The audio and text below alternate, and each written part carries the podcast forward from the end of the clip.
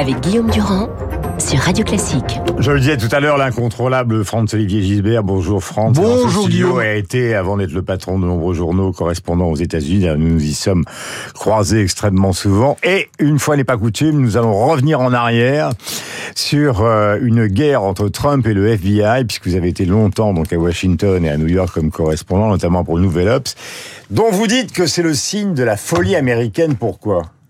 Ah oui, je pense que euh, on peut même parler d'un risque de guerre civile quand vous avez vu ce sondage euh, de cette semaine d'ailleurs, il y a quelques jours, qui dit que euh, deux Américains sur cinq pensent que l'Amérique va vers la guerre civile. Bon, alors moi ici, je ne veux pas évidemment défendre Trump parce qu'il y a quelque chose d'éminemment comique chez, dans ce personnage qui semble ressemble plus à un personnage de BD, genre Général Tapioca, foutraque, sinon braque, saisit régulièrement de pulsions bizarres. Bon, je ne vais pas le défendre, mais on peut quand même s'inquiéter pour l'avenir de la démocratie américaine de l'espèce d'hystérie du FBI à son encontre.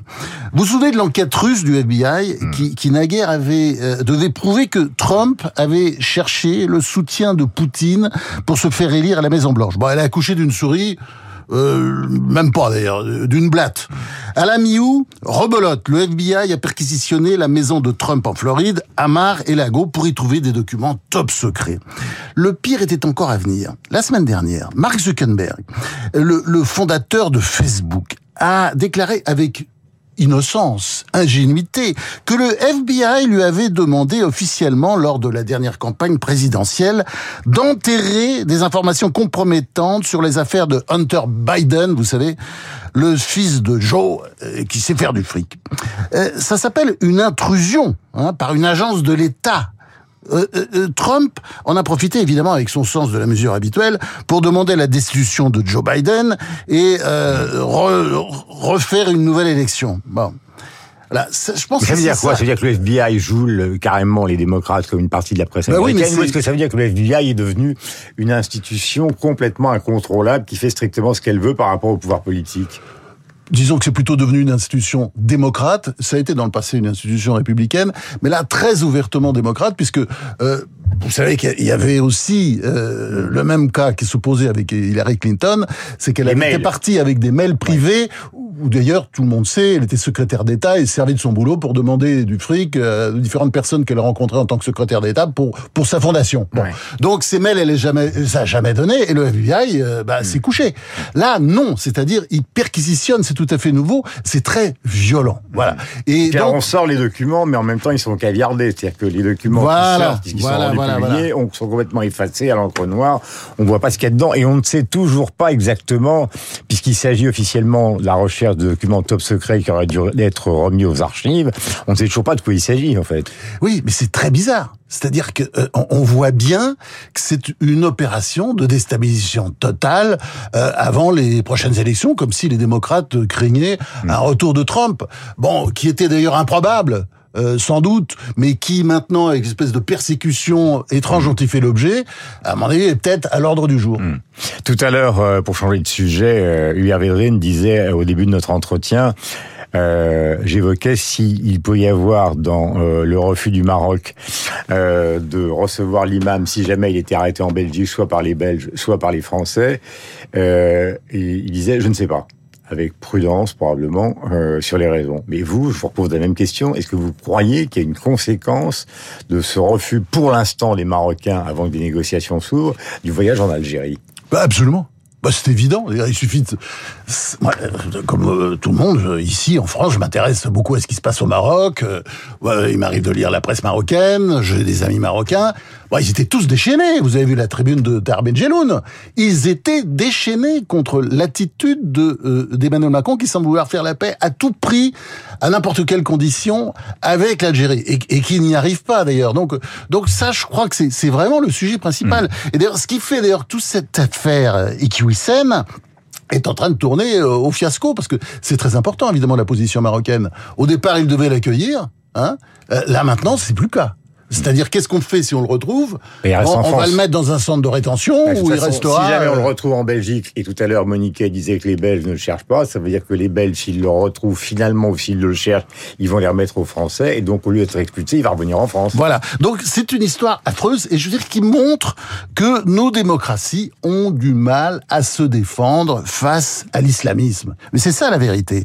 Au départ, tout était simple. Euh, L'imam tient depuis longtemps des prêches euh, anti-femmes, antisémites, homophobes, entre autres, qui tombent sous le coup de la loi. Comme il n'est pas français, il est né en France mais il a refusé la nationalité française, Gérald Darmanin demande son euh, expulsion. Elle est refusée par le tribunal administratif qui met en avant, ça je trouve qu'on l'a pas assez dit, le droit à l'imam Iqwisen, je cite, à mener une vie privée et familiale normale. Fin de citation. Vraiment, on se pince. Ces juges-là, incarnation d'une justice très politique, très militante, pour ne pas dire autre chose, ont trouvé l'argument chaque, donc qu'importe s'il est fiché S, parce qu'il est fiché S, l'imam, qu'importe s'il a contrevenu à la loi, il faut que l'imam puisse s'occuper de ses enfants, même s'ils sont grands, majeurs et vaccinés. Voilà un exemple de justice cul par-dessus tête. Dans la logique de cette jurisprudence insane, on devrait bientôt être quitté d'ailleurs les pires délinquants, les pires assassins, sous prétexte que eh ben, il il faut leur laisser une vie de famille normale, entre guillemets. Euh, Dieu merci, le Conseil d'État a annulé la décision du tribunal administratif de suspendre l'expulsion de l'imam, mais c'était pas gagné d'ailleurs, parce que la haute juridiction de la République, la plus haute juridiction de la République, a de plus en plus souvent des moments d'égarement, comme vous le savez. Donc après ça, après la décision du Conseil d'État, Gérald Darmanin a, a crié victoire trop vite. Hein, puisque maintenant l'imam est en fuite, et puis on se trouve effectivement face ah bah, à une position différente du Maroc. Et il, il faut aller un peu au Maroc. Hein. Et puis quand, euh, par exemple, le roi du Maroc vient se faire soigner à Paris, c'est bien de prendre des, de, de prendre des nouvelles, ce que, ce que l'Élysée avait oublié de faire. Et je pense que il faut essayer de renouer. Je dis pas qu'il faut pas Mais continuer avec l'Algérie. franco-marocaines étaient plutôt bonnes. Euh, non, c'était assez froid depuis quelque temps déjà, avec l'histoire des visas. Et euh, Mais il y a eu les mêmes avec l'Algérie. les il y a eu les mêmes avec l'Algérie, mais c'était moins apprécié avec le Maroc. Disons, euh, enfin, je dis pas que c'était apprécié avec l'Algérie, mais enfin, c'est vrai que ça a pris. Enfin, la, la population était un peu déchaînée sur l'histoire des visas. Faut dire bon. Donc, le, je pense que là, ça, ça nécessite quand même une euh, une espèce de révision de la politique euh, au Maghreb. Bon, parce que c'est vrai qu'il y a l'Algérie, c'est important. Il y a du gaz, il y a du pétrole, mais il y a aussi le Maroc et puis il y a aussi la Tunisie. Euh, point numéro 3. Euh, l'affaire Sandrine Rousseau. Alors Madame Rousseau euh, est évidemment sur Twitter et sur tous les réseaux sociaux tous les jours euh, pour ce que certains considèrent comme des aberrations, surtout pour une professeure d'université. Alors aberration dans tous les domaines, mais c'est le symptôme de quoi? Ah bah, la France est un pays étrange parce qu'on a quand même. Regardez ce qui se passe. Il y a, il y a le feu quand même euh, dans ce pays. Il y a le feu. Je veux dire sur tous les plans, Euh, sur le plan économique, avec l'inflation qui se profile. euh, il y a le feu sur le plan écologique. Enfin bon, la métaphore, on pourrait continuer longtemps. Et on parle de ça. Il y a la guerre. On parle de quoi? Et puis il y a la guerre évidemment qui couve, qui couve et qui va. Enfin, on ne sait pas comment ça va tourner. Hmm. Donc. Et, et là, on parle du sexe des anges, parce que c'est bien de ça qu'il Non, de la- s'agit. de la Non, non, chipolata on est machiste. grotesque. Voilà, c'est ça. Non, mais on est complètement grotesque. Alors, évidemment, il faut comprendre que les escrocs colos gauchistes, euh, ils- ils ont un petit problème. C'est-à-dire que euh, ils sont confrontés quand même à, à- à une réalité. Euh, qui correspond pas du tout à ce qu'ils souhaitaient au départ. Je pense que c'est, on- on- on- ils vont arriver, euh, et c'est ça peut-être le, le grand sujet cet hiver. Ils vont avoir un gros problème. Ils vont avoir un gros problème parce que s'il y a des coupures d'électricité, des blackouts, les yeux vont se tourner sur eux. Pourquoi? Ah bah à cause du nucléaire. Ouais. Et Sandrine Rousseau, on a l'impression qu'elle est là, voilà, elle occupe le terrain avec bon si si elle n'existait pas, il faudrait l'inventer d'ailleurs. Elle, elle- elle est assez drôle, hein, c'est dans le genre euh, euh, comique involontaire. Elle, est elle est vraiment amusante. Puis elle trouve des débats qui vont enflammer la toile, les bistrots, les cantines. Bon, et ses propos sur le barbecue, ça- mérite pas vraiment d'être relevé. Le barbecue, Je vous montrerai une photo de symbole, David Abiker euh, qui m'a envoyé euh, symbole de d'une virilité. manière discrète. euh, C'est quand même un hurler de rire. Ah bah je demande à la voir, surtout après cette Bon, bonne on la mettra pas sur les réseaux sociaux, Ouais, ouais. ouais. Bon, en tout cas, le, le vrai sujet, c'est ça. C'est le nucléaire. Ouais. C'est-à-dire pourquoi est-ce qu'on a massacré le nucléaire À la demande des Verts, à la demande des Verts depuis 2012. Il y a plus de Euh, 50 centrales, il y en a un, un peu plus de 20 qui fonctionnent parce que la corrosion est partout. Donc déjà, c'est compliqué. La corrosion est partout. Enfin, il n'y a pas que ça. Il y a aussi des histoires de maintenance. Elles sont fermées Oui, bah, aussi pour des chose. histoires de maintenance. Oui, mais c'est pas seulement la corrosion. La corrosion, c'est un phénomène nouveau, sans doute, parce que Mais là, on s'en justement, rend pas compte parce qu'on vient de crever de chaleur, mais dans trois mois, euh, il risque de faire froid. Et s'il y a des coupures d'électricité, si les gens commencent à geler chez eux, ça va, ça va être un autre problème. bon, et, et là, je pense On, qu'on a, loin des préoccupations du barbecue. hein. je pense qu'on est sur un très grand sujet, hein, parce que bon. Euh, un rapport d'une agence américaine sérieuse, agence d'observation océanique et atmosphérique, a révélé hier que les gaz à effet de serre responsables du dérèglement climatique ont encore atteint des niveaux records. Donc, alors on a entendu tous euh, Jean-Luc Mélenchon ce week-end qui nous disait à quel point le nucléaire était dangereux. Mais vous pensez pas qu'aussi que les centrales thermiques à, charbon ou à gaz, elles sont pas dangereuses? Parce qu'elles dégagent évidemment elles des gaz à effet de serre, ce qui n'est pas le cas du nucléaire, qui est euh, bah, typiquement bon une énergie propre. Je dirais presque écologique, qui fabrique de l'électricité et qui fabriquait l'essentiel de l'électricité française. Donc, le parc nucléaire, il est mis à mal, comme vous l'avez dit, mais il est mis à mal aussi parce que le l'EDF, la grande entreprise publique, a été soumise à des injonctions contradictoires. On lui a dit, allez, on arrête tout. On lui dit, allez, on repart. Mais c'est très difficile de diriger une entreprise dans ces conditions, des surtout extrêmement critiques de Jean-Bernard Lévy. Jean-Bernard Lévy devant le MEDEF, c'était absolument passionnant d'ailleurs. On voit très bien qu'il est blessé. Il est blessé parce qu'on lui a dit, bon, on arrête tout, on reprend, on arrête, on arrête, on reprend, c'est le stop and go.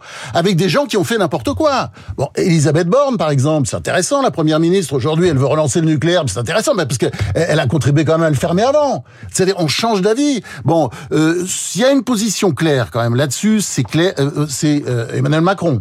C'est-à-dire, bon, il était contre en, en 2017 pour faire plaisir aux écolos, pour avoir leur voix. Hmm. Et puis, euh, il a fait le grand tournant quand même à l'automne dernier. Et il a dit, voilà, on relance le nucléaire. Mais comment se fait-il qu'un pays comme la France, qui est le pays qui en grande partie est à l'origine de, de, justement euh, bah, de la nucléarisation de l'énergie avec un certain succès, euh, comment se fait-il que ce pays soit aussi un des premiers à avoir au fond créé une contre-culture, c'est-à-dire des gens qui sont, ça remonte à Dumont, etc., etc., des gens qui sont contre, qui affolent les populations. Oui, alors.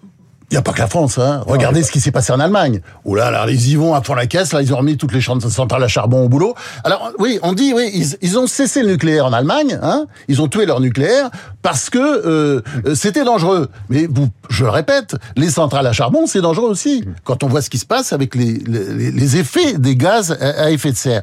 Et vous avez raison, c'est-à-dire que le nucléaire civil euh, français, c'est quand même, comment dire, euh, c'est une attraction. C'est vraiment quelque chose d'important dans le monde et ça, disons, c'est une politique qui a été conduite, regardez, par des gens de droite et de gauche. Ça a commencé avec De Gaulle, Pompidou, qui a, Giscard, j'en parle pas, alors c'est allé très loin avec Giscard, Mitterrand a continué, Chirac, Sarkozy, puis depuis, depuis ça s'est arrêté.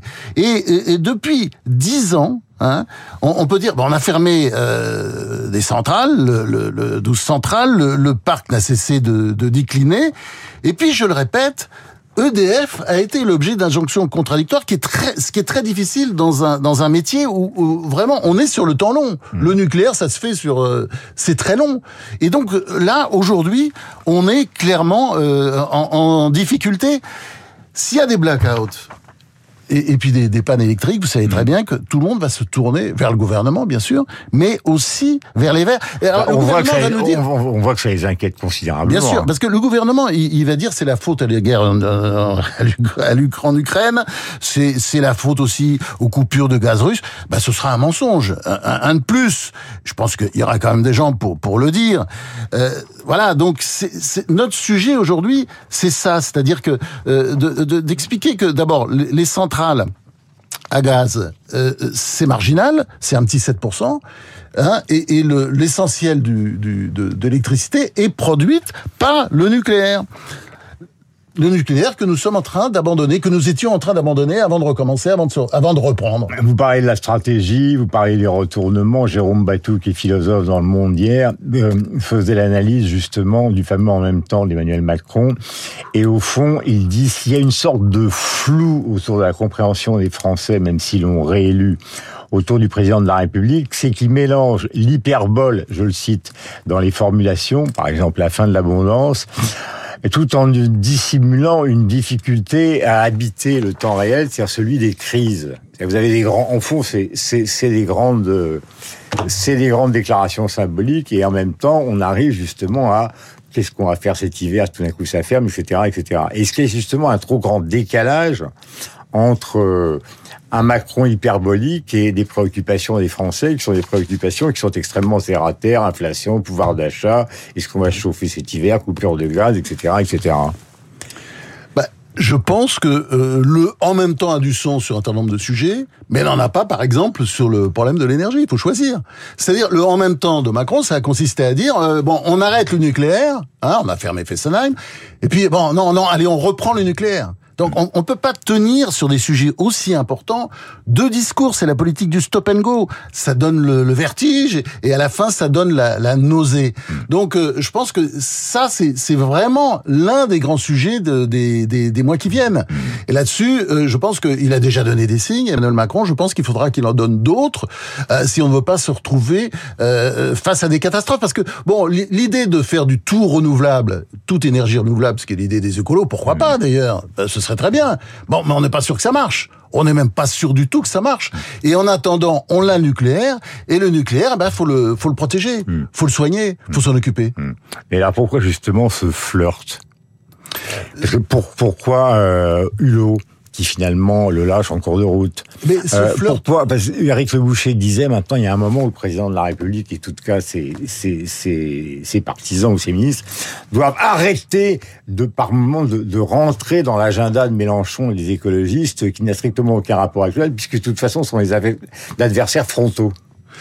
Alors vous avez raison, c'est-à-dire que tout ça, c'est un côté, un petit côté quatrième République, c'est-à-dire on essaie de faire plaisir à tout le monde, tout le temps en permanence. La politique, ça ne consiste pas à faire plaisir. Vous savez, je reprendrai la grande phrase du général de Gaulle gouverner, c'est être dur et c'est de prendre des décisions parfois qui peuvent gêner euh, le pays que vous gouvernez pendant X temps parce que ça va dans le sens de, de l'intérêt général. Bon, et je le répète d'ailleurs, si... Et on termine. Oui, oui, on termine, mais c'est la conclusion parce que s'il y a des pannes d'électricité, je pense qu'on pourra tous dire, en tout cas, euh, bon, même si Macron a commis des erreurs et ses prédécesseurs aussi, euh, on pourra dire merci les Verts, merci Sandrine Rousseau, merci Yannick Jadot, merci Julien Bayou. Non, mais ils ont été bons là. Ils ont été bons.